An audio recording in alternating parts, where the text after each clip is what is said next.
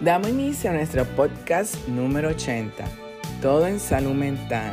Y el tema de hoy, el ejercicio físico cambia tu mente. Sí, el ejercicio físico no solo ayuda al cuerpo humano físicamente, sino favorece la salud mental de cada persona. Salud mental y el ejercicio físico han sido relacionados frecuentemente desde la antigüedad encontrándose evidencia de que el bienestar físico y la práctica regular de ejercicio permiten mejorar también el bienestar psicológico de quien lo practica.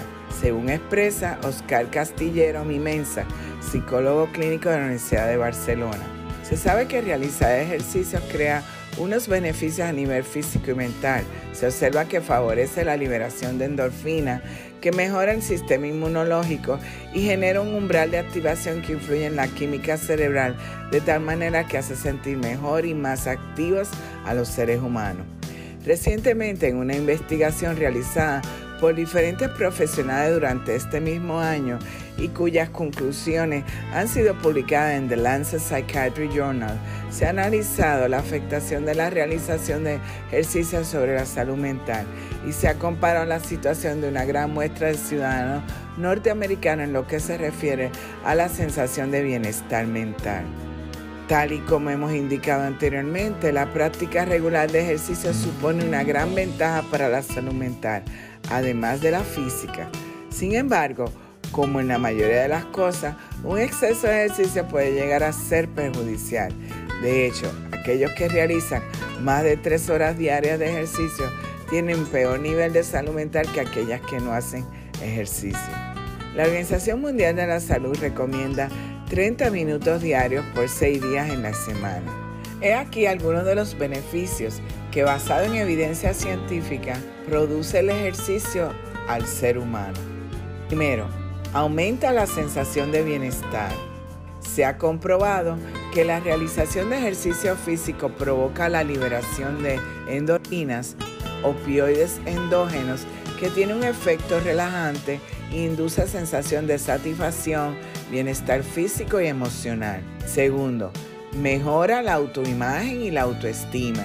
La práctica continuada de ejercicio tiene un efecto en imagen corporal, reduciendo el peso y la grasa corporal y tonificando el cuerpo, que a su vez aumenta la autoestima. Tercero, mejora el estado de ánimo. A partir de todo lo anterior y como consecuencia de la práctica de ejercicio físico, se ha comprobado que aumenta el bienestar y permite controlar y gestionar mejor el estado de ánimo, convirtiendo a la persona de forma positiva, más estable y más optimista.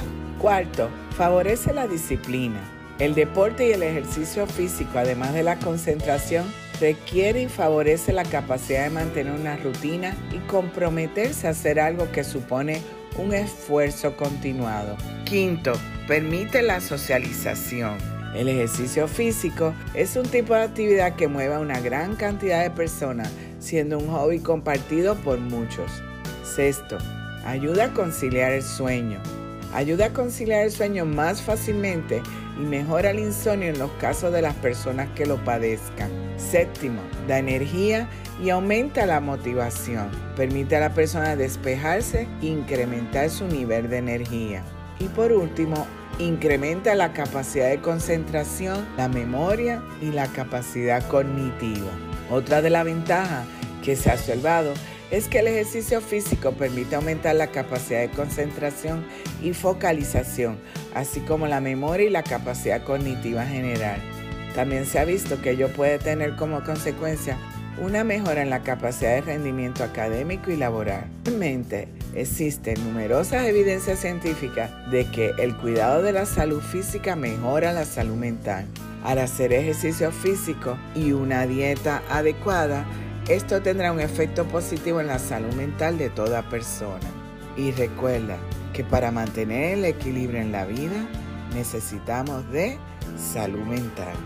Síguenos en las redes sociales Facebook e Instagram como Instituto Nina y acceda a nuestra página web www.institutanina.com. Recuerda suscribirte en nuestro podcast y Spotify y en YouTube. Presiona la campana para los avisos en YouTube y semanalmente podrás disfrutar de nuestro podcast.